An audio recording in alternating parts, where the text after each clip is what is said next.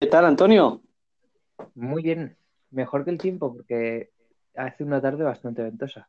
La, la verdad es que sí, hoy hace una tarde muy, muy, con mucho aire, la verdad. Pero aún así no se está, no se está muy mal, ¿sabes? La verdad es Sí, que la temperatura la verdad es que no es para quejarse teniendo en cuenta que días no. se ha estado diluviando, o sea que Eso es ver, verdad.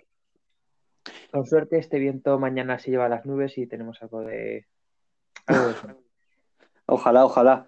Eh, bueno, te he dicho que mm, te lo he comentado por privado que tenía un examen a las 4 de la tarde, ¿sabes?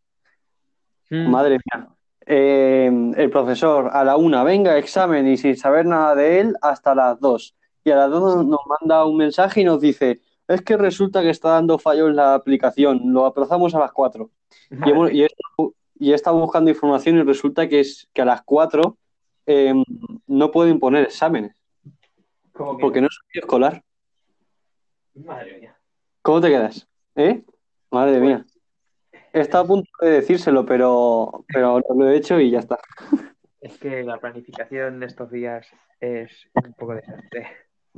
Un poquillo, no demasiado. La verdad es que es muy desastre. Y es algo que nunca hemos hecho nadie, o sea que ya está. En Bueno, fin, pues nada, ¿me quieres comentar algo del tema de hoy o qué? No, que, que era que con suerte se, eh, se acaba rápido esto y por fin podemos volver todos a una vida más o menos normal. Sí, sí, sí, la verdad es que yo creo que, bueno, si somos conscientes y, y, y el día 2, el sábado, que es cuando el, el, en el programa de ayer eh, no, no salimos en masas, pues, pues bueno, irá bien, espero. Pues nada, vamos a... eh, ayer no dijeron que la, que digo que ayer no dijeron que la gente la liara mucho, pero Bueno, ya veremos. Si es que pasó con lo de los críos, ¿eh? O sea, lo de los críos hubo una... Hubo, hubo una- unas masas impresionantes. Ya lo dijimos ayer, pero es que fue... En fin. mm, ¿Estás preparado? por supuesto, Bueno, ¿ibas a decir algo? Ah, pues si no dices nada, eh, vamos para allá. Venga.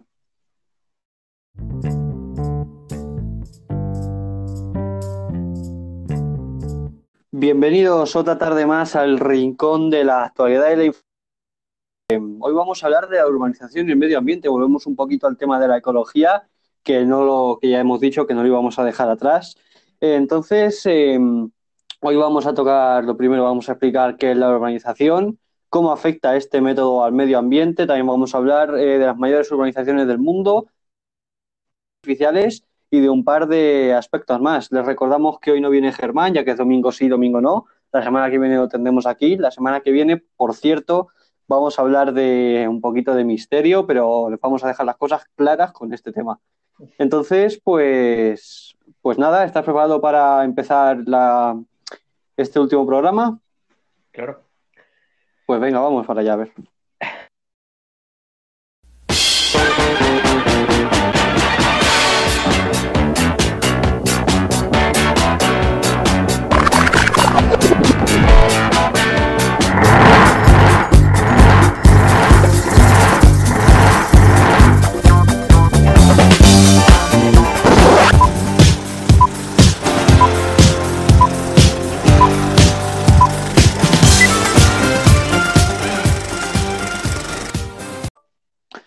Pues comenzamos con el último programa de esta semana, el programa de domingo, la semana del 27 de, mayo, no, no, de abril, del 27 de abril. Eh, bueno, ya hoy estamos a 3 de mayo, eh, espero que todos ustedes estén muy bien. Y pues nada, vamos a comenzar con la urbanización y el... Lo primero de todo, ¿qué es la urbanización, Antonio?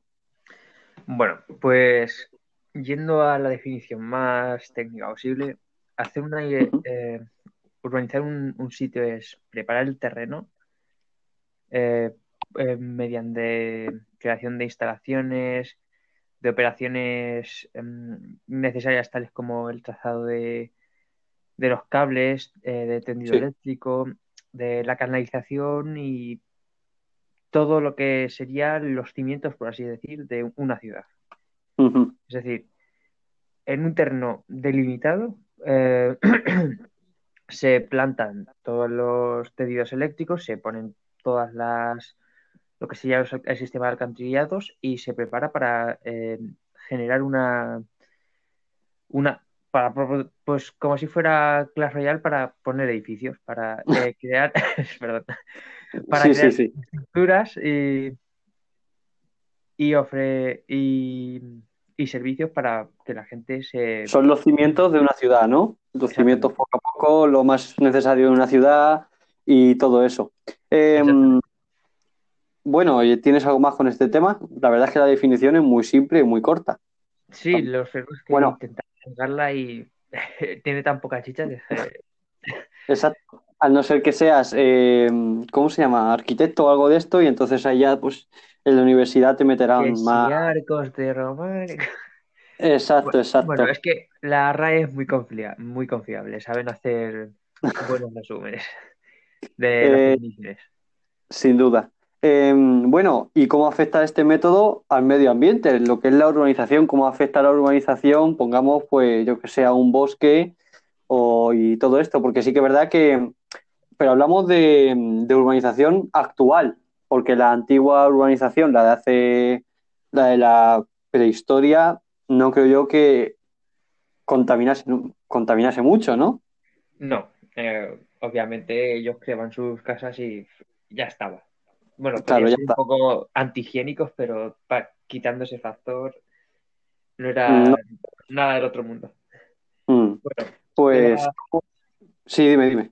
La, urbanización residencial hoy en día eh, contribuye a la contaminación tanto del aire como del agua y del suelo. Sí. Esto, debido a que usan combustibles eh, de uso para calefacciones, para cocinas, para, para todo lo que puedas usar un combustible, vamos, eh, imagínate, incluso para la luz necesitas que en algún lado haya una central dando energía, o sea que... Luego eh, también generan eh, aguas residuales, es decir, tú tiras de la cadena. Mm. y...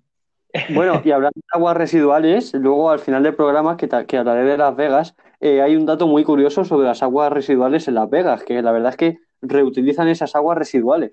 Es muy curioso, luego lo diré. Deseando escucharlo, a ver cómo lo hacen. Sí, sí, sí. Bueno, em, aparte de estos residuos que obviamente salen de procesos naturales, porque, por así decir, em, luego también eh, se generan basuras.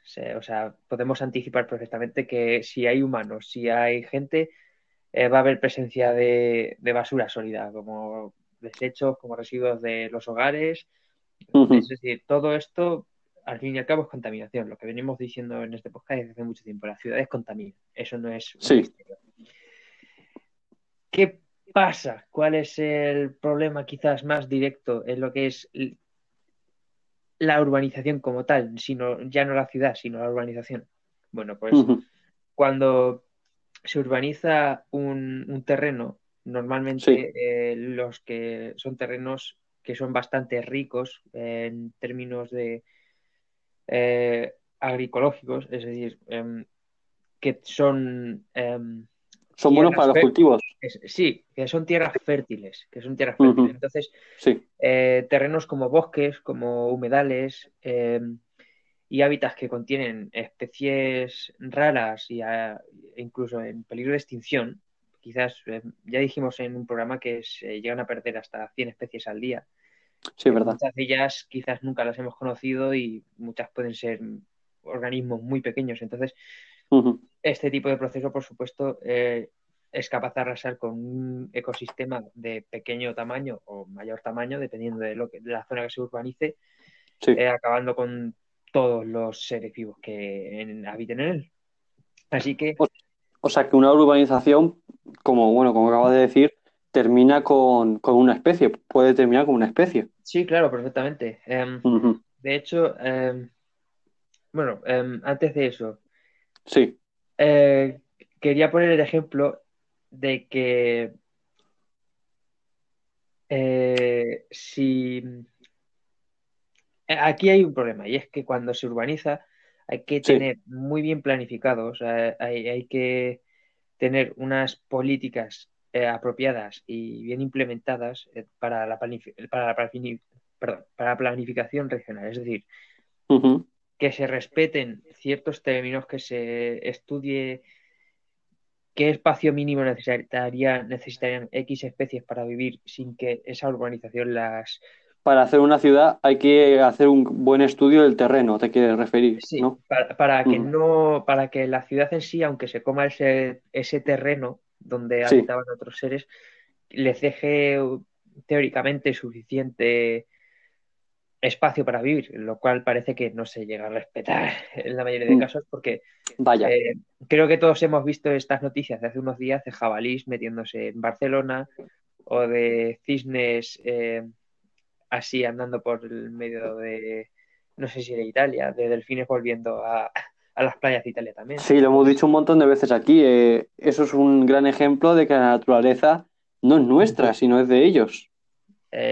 Eh, la naturaleza es Bueno. como si dijéramos un ciclo y nosotros estamos aquí temporalmente. O sea, Pasando, pasando, de Eh, paso. Nos ha, nos ha demostrado claramente que en cuanto desaparezcamos, no vamos a. Nuestra existencia va, va a servir cero, porque va a volver a, a- a reinar A lo que era antes. de nosotros.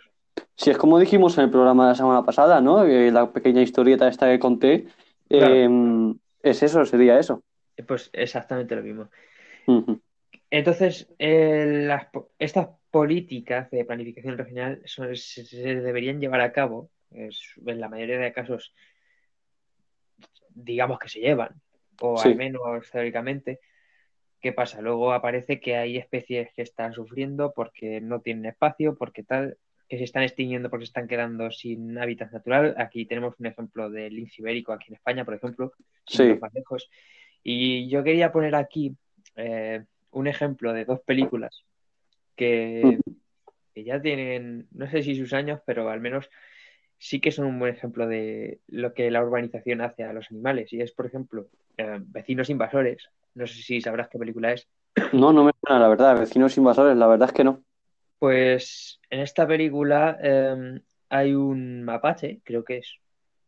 Sí, juraría que es un mapache, que Sí. intenta robarle la comida a un oso que la tiene en una máquina de, de estas expendedoras. Ignoremos Sí. este factor. El caso es que el mapache acaba liándola, explotando la comida del oso y este le amenaza para que consiga toda su comida de vuelta antes de que acaben, de que pasen, no sé si eran cuatro semanas o fuera del tema. Sí. Y el mapache se encuentra con una familia de animales muy variados Que resulta que han hibernado y al terminar su hibernación se encuentran con que el bosque que los rodeaba ha acabado en una pequeña zona dentro de una urbanización enorme en América. De... Madre mía. Entonces, al final de la peli la acaban liando, pardísima, y se ponen a robarle a todo Dios, a, a liar la parda por el vecindario, por eso se llama así la peli. Pero lo que vengo a decir es que eh, obviamente esos animales tenían un bosque y se ven totalmente casa. por la urbanización, porque nadie Mm. tuvo en cuenta respetar eh, la zona de bosque necesaria. En esa película, obviamente, quedan unas cuantas eh, metros o no sé si llegan a, a hectáreas de bosque Sí. Y el resto se lo ha comido la urbanización. Y otra película muy parecida es Operación Cacahuete, a lo mejor esta sí la conoces. Tampoco. Bueno, no pasa nada. En esta es lo mismo, pero versión ardillas. Están en un bosque en medio de la ciudad y tienen que ir a buscar Sí. comida porque no hay suficiente en el bosque. Aparte de que una Mm. ardilla la lía.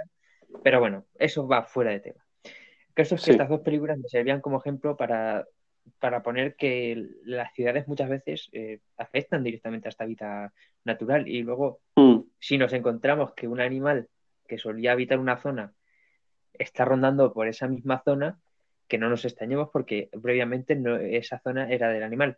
De hecho, Y nosotros- ejemplo- Nosotros lo que hacemos es, ese animal estaba ahí antes que nosotros y nosotros no lo cargamos, ¿sabes? claro, claro. Eh, de hecho, un ejemplo bastante realista, fuera de películas, es que en, en América, en algunos campos, creo que es en América, en algunos campos Sí. de golf, eh. Perfectamente puedes estar jugando al golf y encontrarte caimanes, porque lo que ahora es un campo de golf Antiguamente era un, Un pantano. un, un humedal o un pantano. Ah, Entonces, claro. no es raro encontrarse de vez en cuando a uno. Mm. Y más de una vez se han visto vídeos de jugadores eh, jugando cerca del caimán y ignorándolo así un poco como, bueno, aquí no había nada.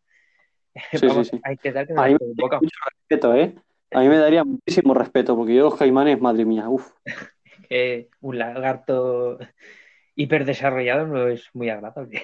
La verdad es que no. Yo si lo veo, si supera los 40 centímetros, a mí no me ven a menos de un kilómetro de la redonda. Lo siento mucho. Soy muy A mí no me valiente, ven ni en este país. soy muy valiente, no me dan miedo ni las serpientes, pero es que un bicho que te puede pegar un bocado y dejarte apañado, no me hace gracia. Lo siento mucho. Te deja muñeco, como dice Broncano. Bueno, eh, por lo- eh, siguiendo por donde iba con esto del plan de con la planificación regional, Sí, eh, si se siguen para, para urbanizar, si se siguen haciendo urbanizaciones, obviamente se va a seguir. eh, se debería tener bastante cuidado en asegurar que el valor de a- a- el valor a largo plazo de estos recursos que se han perdido o alterado, perdón, nada, sí, em, que se han perdido o alterado eh, sean identificados, sean equilibrados y, eh, re- o sea, y, y respeten al medio ambiente em, la necesidad de la vivienda. Es decir, que si se necesitan 500.000 viviendas para 500.000 personas y existe Sí. X terreno de X terreno donde habitan donde habitan animales, sí, pues si no puedes crear una, un casoplón de 40, de, de- de- de 120 metros cuadrados, eso es una buena casa. la verdad es que sí. Eh, para, para cada familia, que si puedes hacer eh, bloques de estos de, o sea, un piso o un rascacielos o algo que crezca hacia arriba en vez de hacia lo ancho y ahorrar.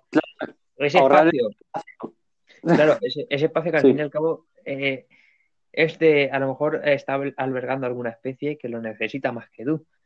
Claro, Eh, pues entonces que se respete, que se mantenga en equilibrio esa expansión de la, de la metrópolis con la necesidad que tendría eh, la biodiversidad de la zona. claro. Pero igualmente, aunque la metrópolis no sea muy extensa, simplemente a la mano del humano ya está fastidiando a, a la especie que viva, que esté por ahí. Eso es algo ya Sí, inevitable. sí. Sí, Mm. además, otro de, de los problemas que tiene la urbanización, o es Sí. decir, urbanizar, es que si se alteran los sistemas eh, naturales existentes, eh, por ejemplo, debido a proyectos mal diseñados, entre comillas, porque estoy seguro de que se hacen miles de estudios y siempre está el que dice, te pago mil euros más si me metes un metro cuadrado por cada, eh, o sea, un, un metrico más así hacia la derecha para aumentar como un kilómetro y pico mi, mi terreno, entre comillas, urbanizable. Sí, Estoy seguro sí. de que se hace mucho. Todos hemos visto películas estas de, bueno, ese terreno no se podía usar, pero tú me lo pasas así un poco en negro y, aquí no pasa nada. Por debajo de la mesa, exacto. Yo te paso X dinero por debajo de la mesa, tú Y haces este que dinero que, que tiene tierras eh, que son bastante venenosas con respecto al agua, que, que la contaminan, es perfectamente urbanizable. Aquí no pasa nada. Y si, Exactamente. y si alguien muere en el futuro, uy, qué cosas, madre mía, no lo sabía. Qué raro. Pero ¿cómo, cómo puede ser eso? Y ya está. Exact- Exactamente.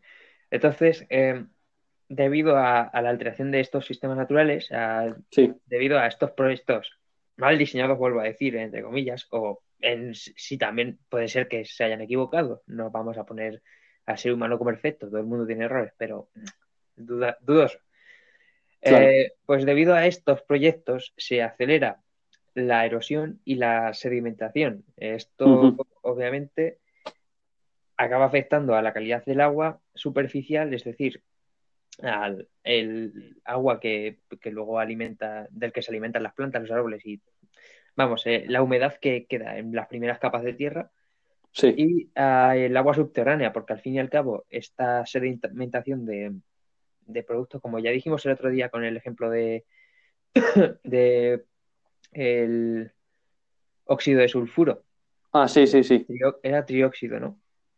No, sí, es trióxido de sul. Perdón, Sí. sí. Eh, como este ejemplo que di del dióxido de sulfuro que se sedimentaba creando sulfitos, pues lo mismo Sí. con ciertos productos que obviamente hay en las ciudades, pasa en el suelo que hay, en, que hay cerca de estas ciudades y lo deteriora de manera que envenena a las plantas y pues eso, que se crea la que se erosiona, que se crea esta sedimentación y crea una tierra infértil.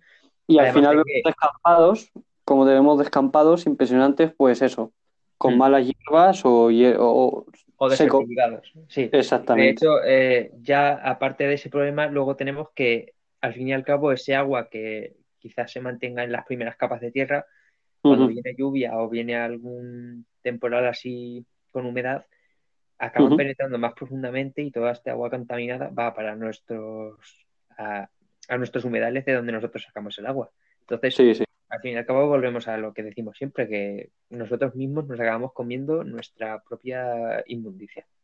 Al no ser que hagas como en Las Venas, el- como en Las Vegas, perdón, cosa de la que, de la que hablaremos en la tercera parte. Ya le estoy dejando ahí con la ganilla. de qué estarán haciendo con el agua allí. Pues, pues ya para la tercera parte. Si no tienes nada, vamos a pasar a la segunda. Eh, no Sí, sé si tienes algo más.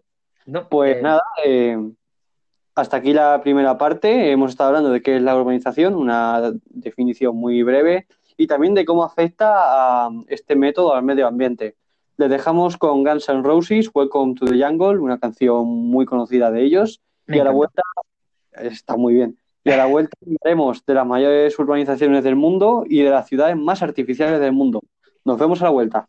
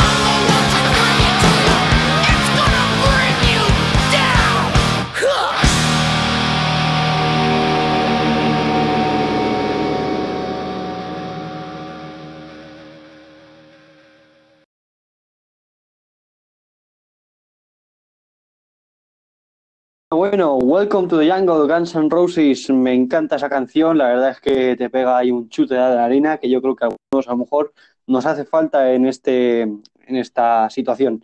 Y ahora en esta segunda parte vamos a hablar de las mayores urbanizaciones del mundo, eh, también Antonio nos va a dar un par de datos, eh, bueno, no sé, algo así, y también de las ciudades más artificiales eh, eh, construidas. Y a la vuelta, y la tercera parte, vamos a hablar de cómo, de cómo suministran el agua en Las Vegas. Me tienes intrigado, ¿eh? Yo, y es lo que quiero. en fin, eh, las mayores urbanizaciones del mundo, Antonio, ¿qué, qué tienes? Bueno, para comenzar, primero he de explicar tres cositas. Tres Lo primero, ¿qué es la expansión en cono? Em, Las- la expansión en abanico o en cono. ¿Me escuchas? Ah, vale, vale. Sí, sí, sí, te escucho, te escucho.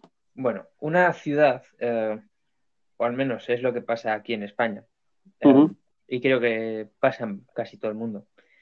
Cuando empieza a crecer, porque empieza a crecer su población, tiene que crecer obviamente también de manera física. Entonces, eh, tiende a expandirse siempre hacia un lado. En vez de empezar a urbanizar eh, así 360 grados, tiende a expandirse hacia un lado y hacerlo de forma como, como un abanico. Va desde la punta, que sería el centro, y abriéndose, abriéndose hacia eh, un lado. Por eso se le llama eh, expansión en forma de abanico o, o en forma de cono. Vale. Luego, ah, ¿qué pasa si la expansión de forma, en forma de cono eh, acaba conectando varias ciudades? Bueno, pues entonces llegamos al término de conurbación. El conurba- el- la conurbación es un crecimiento poblacional y físico que debido a lo grande que es, eh, da lugar a la fusión de dos urbes, es decir, de dos ciudades. Un poco como Madrid, se podría decir, a lo mejor. Eh, Porque Madrid, si sales de, sales de Madrid y a dos kilómetros tienes otra mini ciudad. Sí, puede ser. Un ejemplo.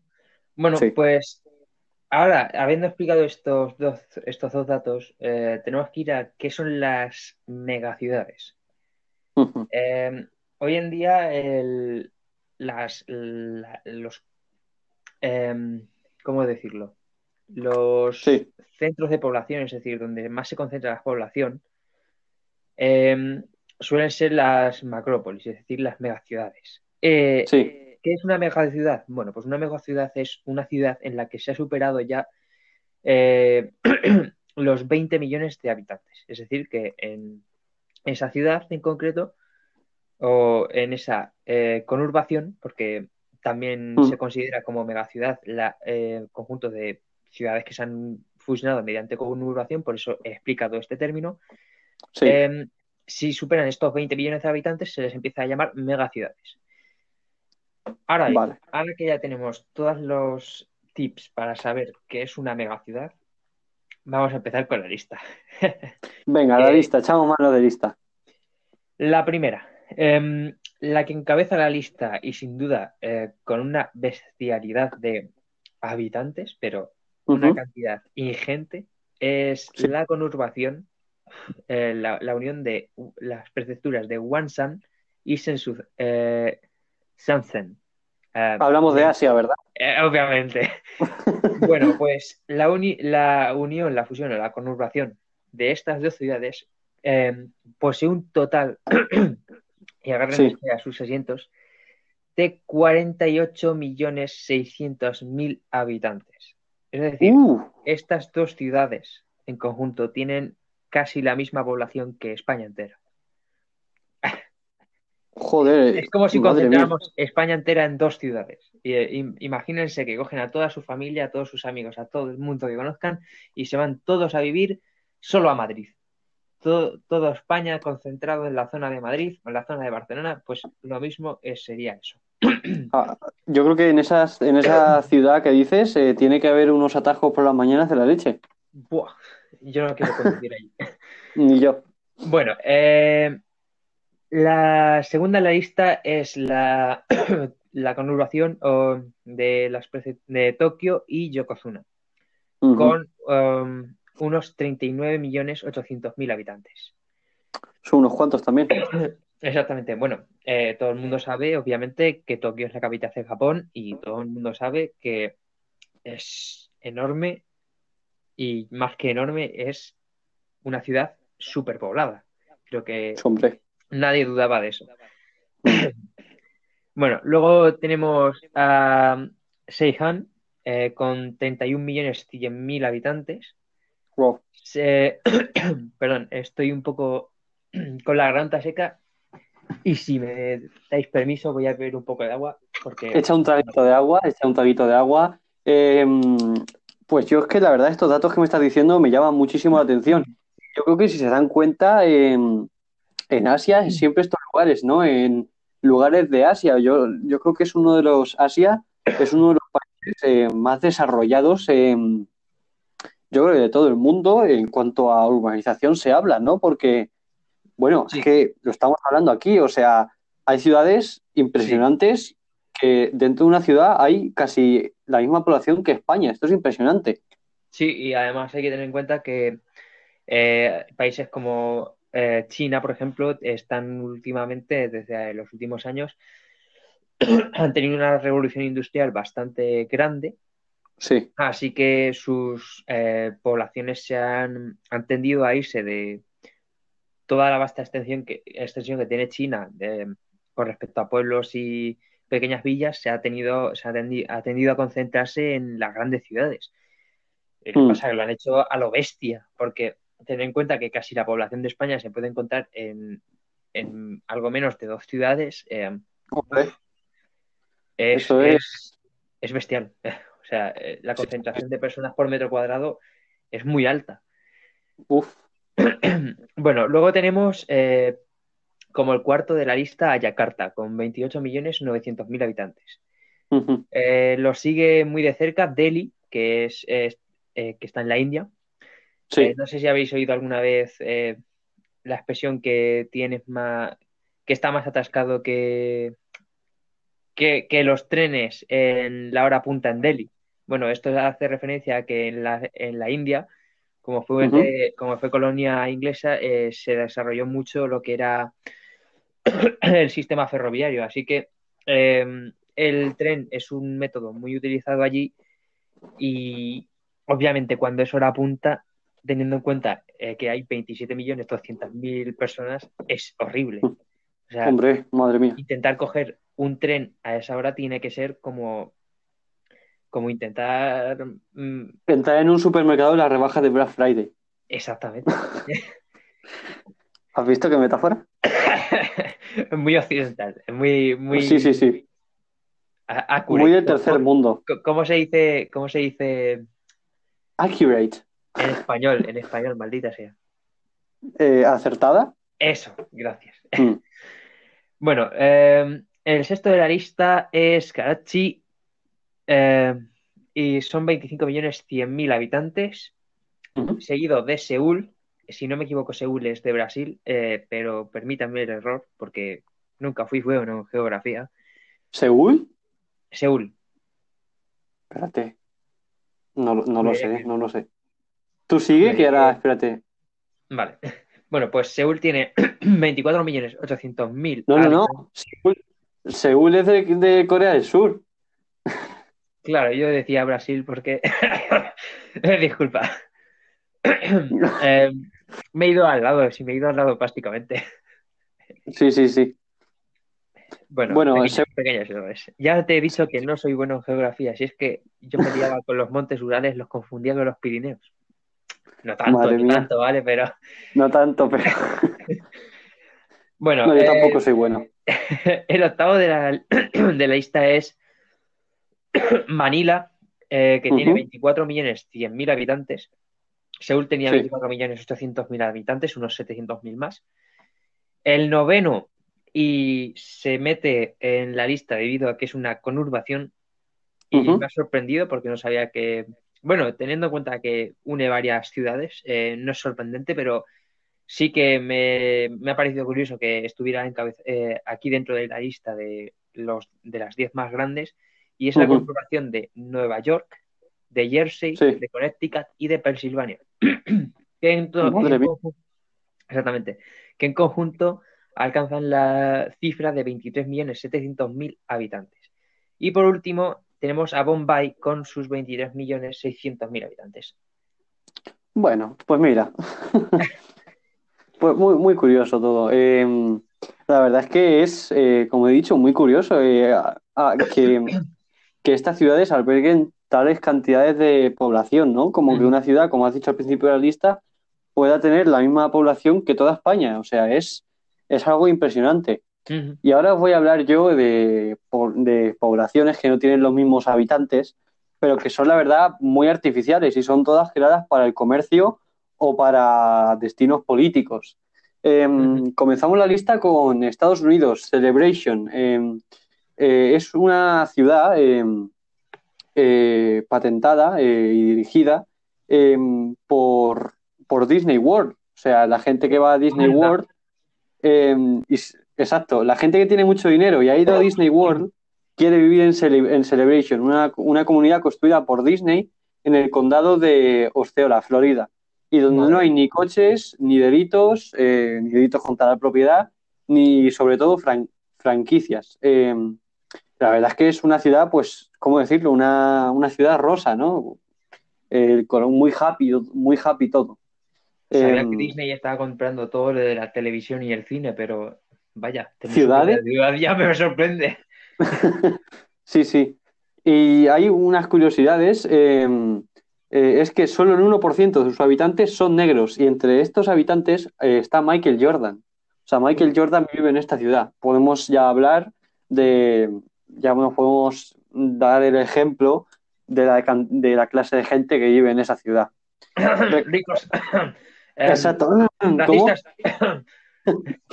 esta ciudad la reconocerás por eh, sus colores pastel y la sonrisa inmaculada de, sus habitantes. Dinero y una ciudad happy face, pues por supuesto, por supuesto. Eh, la población no es mucha, es 7.427 habitantes, que bueno, no está mal, pero así es. Luego tenemos Cancún, en México, bueno, México, perdón. Em, la ubicación del Creo que se puede pronunciar de ambas maneras. Creo que la RAE lo acepta como ambas. De hecho, si no me equivoco, como la transcripción originales con X, eh, se permitía la pronunciación de ese modo. Ah, guay, guay. Así que pues ambas maneras se te aceptan.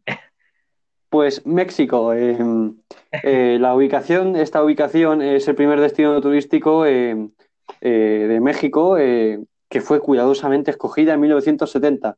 Eso sí, el plan, el plan maestro del gobierno fueron básicamente ignorados por los constructores, que una cosa es clasificar y planificar y otra cosa es, otra cosa es cumplir, como hablábamos antes. Eh, sea como fuese, 190 vuelos diarios inundan de turistas esta ciudad, eh, norteamericanos principalmente, pero también europeos y latinoamericanos. Y algunas de las 50.000 plazas hoteleras, 50.000 plazas eh, de hoteles.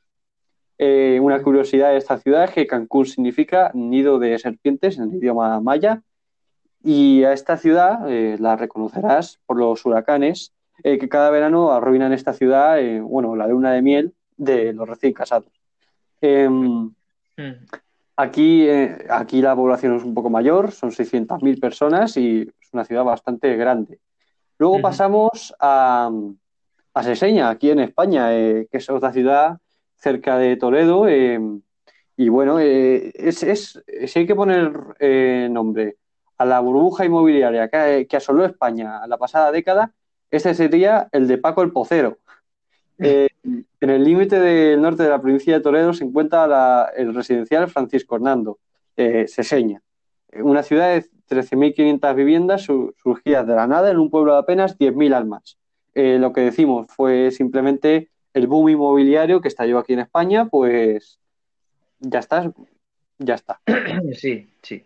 Se originó esta ciudad. Una curiosidad de esta ciudad es que el pocero ofreció a Esperanza Aguirre pagar la, la ampliación del metro de Madrid hasta Seseña de su bolsillo. O sea, le ofreció a Esperanza Aguirre que ella pagase con su dinero em, el metro de Madrid a Seseña. Obviamente dijo que no. Em, a esta ciudad la reconocerás por las grúas y los torrones en mitad de la meseta castellana. y solo tiene una población de 20.000 20 habitantes. Luego pasamos a... Le estoy dando a las islas que más me llaman la atención, las más interesantes. A las islas artificiales en Dubái. Em, ah, sí, he oído, he visto alguna vez eso, es muy impresionante. Eh, sí, sí. Voy a escuchar muy atentamente porque me interesa mucho. Em, ¿Cómo sacarse, te pregunto, cómo sacarse 500 kilómetros eh, de playa de la manga? Pues mira, construyendo tres islas artificiales, ya está. En forma de palma, por ejemplo, eh, la mayor obra de ingeniería civil del mundo permitirá a Dubái em, convertirse en uno de los principales y más extraños destinos turísticos del mundo. Eh, una vez el proyecto eh, finalizado, eh, que finalizó en 2015, romper su actual dependencia del petróleo, que dejará de fluir más o menos por esa fecha. esto ya desde antes de 2015, pero ellos al construir esta, esta isla lo que querían era también vivir del turismo, no solo del petróleo. Y bueno, no les ha salido nada mal. Otra curiosidad, aunque los barcos siguen dagando arena para, para erigir las islas, eh, varias de ellas se hunden en el mar, eh, y más que lo harán a medida que se eleve el nivel de las aguas. Es decir, que estas islas, a pesar de ser artificiales, se hunden en el mar. Y bueno. Eh, eso, es culpa de nuestro buen amigo el calentamiento global. sí. Y estas, estas islas las reconocerás por su infundible y antinatural forma que es visible desde el espacio, como decías tú, esa forma de palmera que tiene. Y la verdad es que hay otras cuantas ciudades, pero no creo ya que, sean tan, tan guays. Pero hay una que sí que me llama mucho la atención y es la ciudad fantasma, que esta me la tenía yo guardada debajo del, del, de la, manga. Exactamente. La ciudad fantasma, CETI, en Estados Unidos, en, Nuevo México, Estados Unidos, se están poniendo ya los cimientos de una ciudad de 35.000 eh, habitantes, en la que nunca vivirá nadie. Eh, se trata de un proyecto de varias empresas energéticas agrupadas en el holding Pegasus para probar em, innovaciones, sistemas de innovadores sistemas de gestión del tráfico, redes inalámbricas de próxima generación y energías renovables. La ciudad que ha sido bautizada con el poco sexy nombre eh, CETI, em, aquí un nombre inmenso en inglés, costará mil millones de dólares. Mm, poquito cara básicamente va a ser una ciudad para probar eh, tecnología. Exactamente. Eh, una curiosidad, em, esta, esta, ciudad está copiada a imagen y semejanza de Rock Hill, una ciudad de verdad de, verdad de Carolina del mm. Sur. Em, mm. Esta ciudad es muy fácil de, de, de reconocer eh, por sus calles desiertas como las de Teruel un domingo por la tarde. Como la, de España ahora mismo con el confinamiento. También. Y la población es de menos 35.000 habitantes. La verdad es que es muy curioso. Eh. Aquí hay datos que están muy bien y, están, pues eso, muy bien. Em, pues eso, muy bien. Em, ahora les dejamos con una canción eh, nueva que ha salido hace un par de semanas eh, con la colaboración de Brian May, el guitarrista de Queen, Get Up. La verdad es que una canción que a mí me gusta mucho y está muy bien. Y a la vuelta vamos a hablar de Abu Dhabi, unas cuantas eh, curiosidades sobre esta ciudad, y de Las Vegas y de su agua. en fin, a la vuelta hablamos de esto. Hasta, hasta ahora.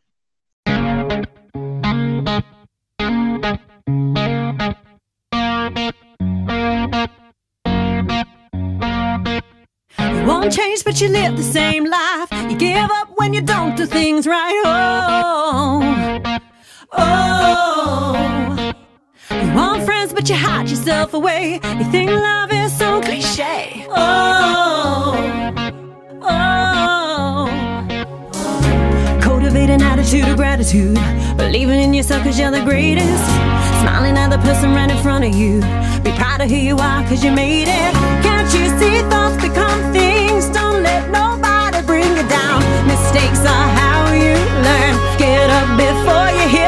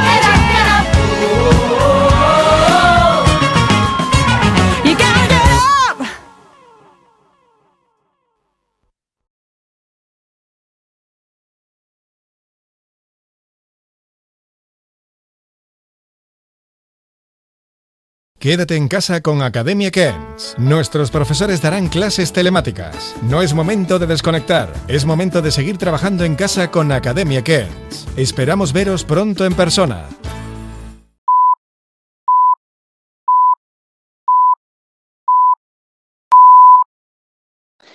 Continuamos en el rincón de la verdad y la información este domingo por la tarde, domingo 3 de mayo. Eh, espero que estén disfrutando del programa.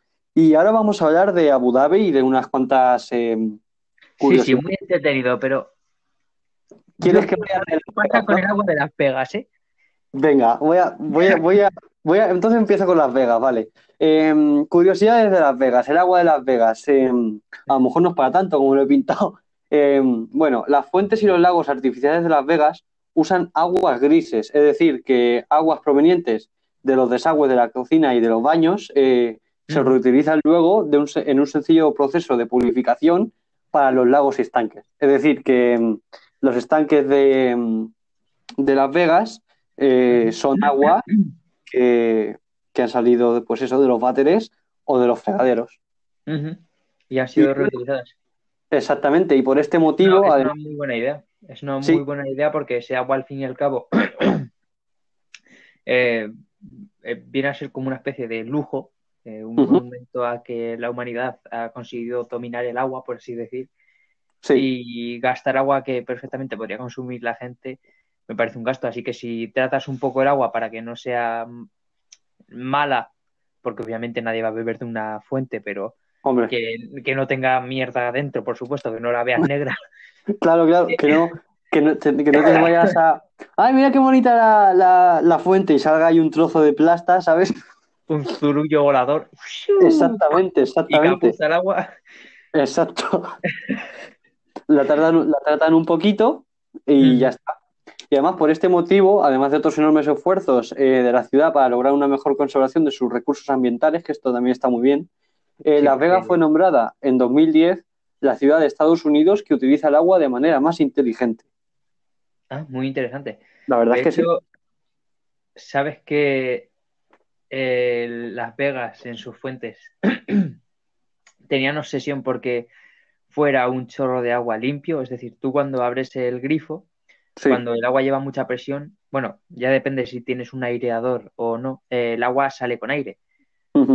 Pues tenían una obsesión de que el agua en las fuentes saliera eh, totalmente como cuando abres el, habla- el agua muy flojito y sale un hilo muy transparente, muy claro, sin agua ninguna.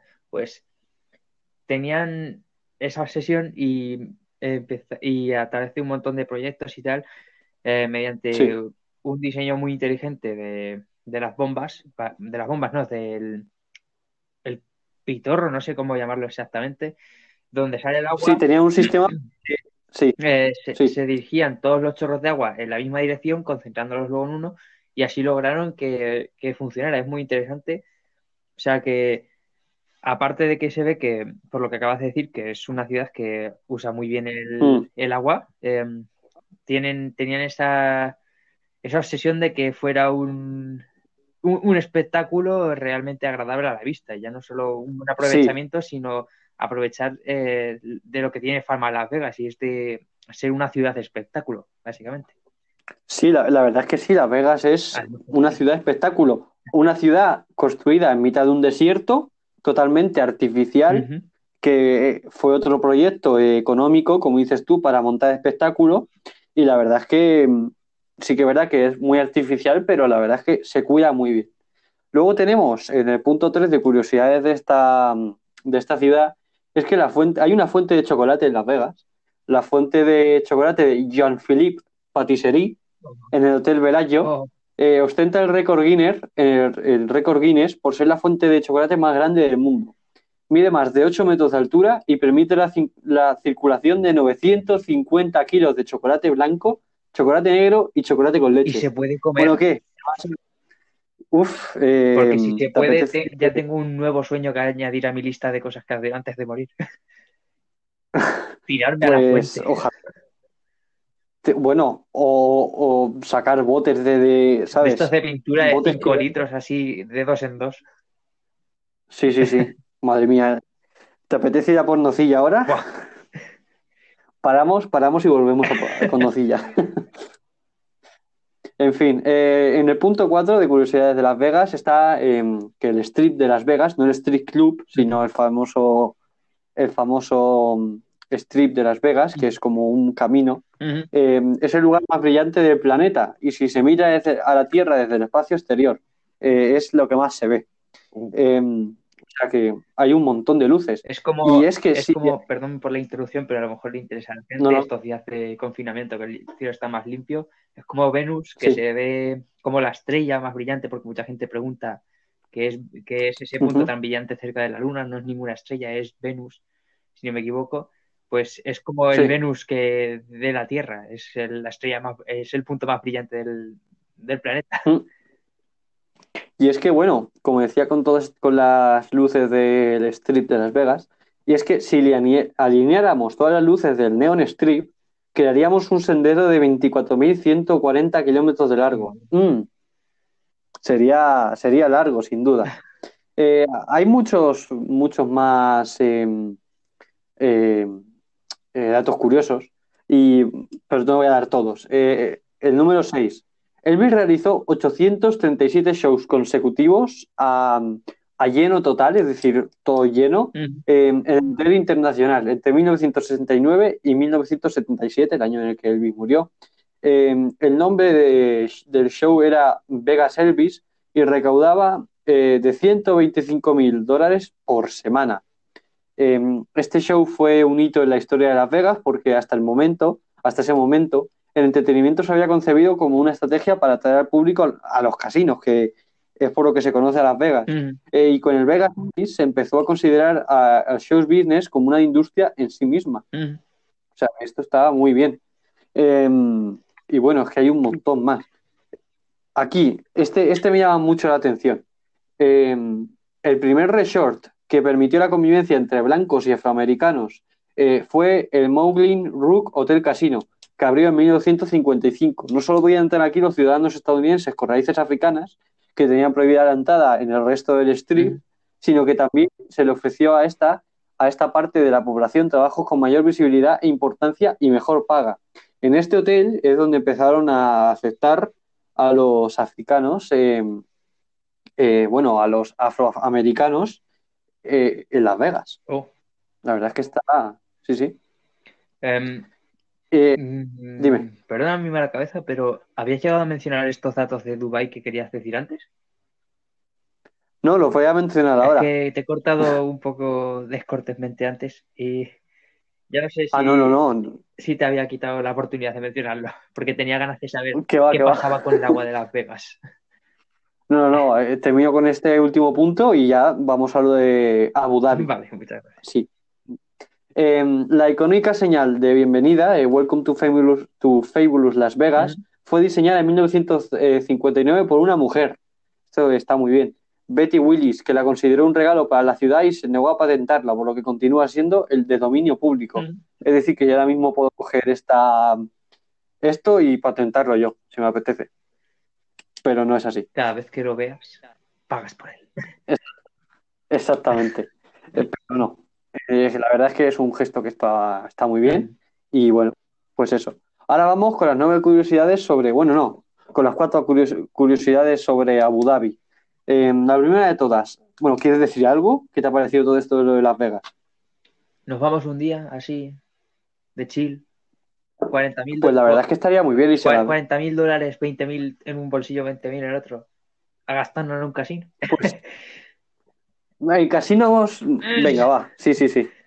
Uy, Bueno, Era por poner ideas, ¿eh? Que yo soy feliz con lo de la fuente. no, nos pillamos el vuelo más barato a Las Vegas y nos vamos a la fuente, ¿eh? Bueno, un trago de agua. Que, que me echen de allí, si quieren. Yo con, con capuzarme una vez me, me di por servido. Yo capuzarme una vez en, en todas las fuentes, ¿eh? En la de chocolate con leche, chocolate, bueno, chocolate negro no tanto, pero la de chocolate blanco de cabeza, chaval. Pero la de chocolate negro no me la pido yo, que me encanta. ¿Ah, sí? Buah. La verdad es que a mí me gusta el chocolate negro, pero no muy, no muy fuerte, porque ahora mi madre le ha dado por comprar de ese. Yo me compro del 100% y madre mía. Uf, yo con eso no puedo, madre mía. Uh, Sabe no, no, no. amarguito. Mmm, qué rico. No, no, no, no, no. En fin, eh, vamos con las nueve, perdón, cuatro curiosidades sobre Abu Dhabi.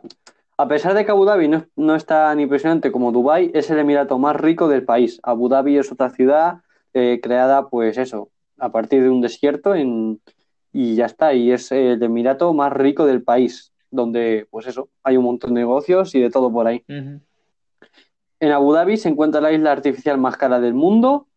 Eh, no sé si es la que hemos dicho antes o es otra, no sé a cuál se refiere. Y apenas 400.000 de sus habitantes son nativos, es decir, que hay gente pues que no es de ahí. Em, Que la mayoría son luego- visitantes, son extranjeros. exactamente. O bueno, gente que ha ido ahí a hacer nego- de negocios, pero no es de ahí. Mm. Y luego, cerca de 75.000 habitantes son multimillonarios. Bueno, ¿qué, qué puedes esperar? ¿Qué puedes esperar de una ciudad como Abu Dhabi, no? Bueno, siempre se ha dicho que los Emiratos Árabes son ricos en petróleo. Exactamente, entonces pues bueno, habrá más de un jeque por ahí, más de alguien con un poquito de dinero y ya está. Un poquito. Entre comillas, un poquito. Solo un poco, ¿eh? Multimillonarios, entre comillas. Aunque voy a sonar racista, que no lo hago por intención, lo siento mucho, pero es humor español. Como el chiste este que decía eh, un, el hijo de un, de un jeque árabe que iba Sí. a la universidad allí en Inglaterra, se empeñó en ir a Inglaterra Sí. y al final el padre le dio permiso, iba todos los días con su Ferrari de oro a, a la universidad y, el mun- y llega a la semana y dice al padre, papá, esto no puede ser, yo no puedo ir a la escuela con un Ferrari de oro, todo el mundo me mira, porque aquí todo el mundo va con tren.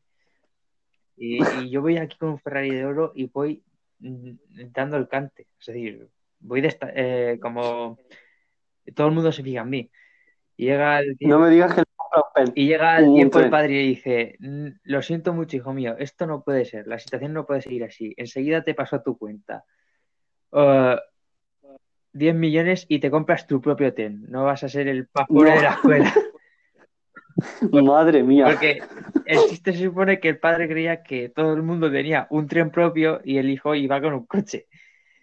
Claro, eh, era pues obviamente haciendo referencia a la ingente fortuna que, que se encuentran los Emiratos Árabes debido a esta, eh, a esta posición de, a estos eh, ingresos que provenientes de las petroleras.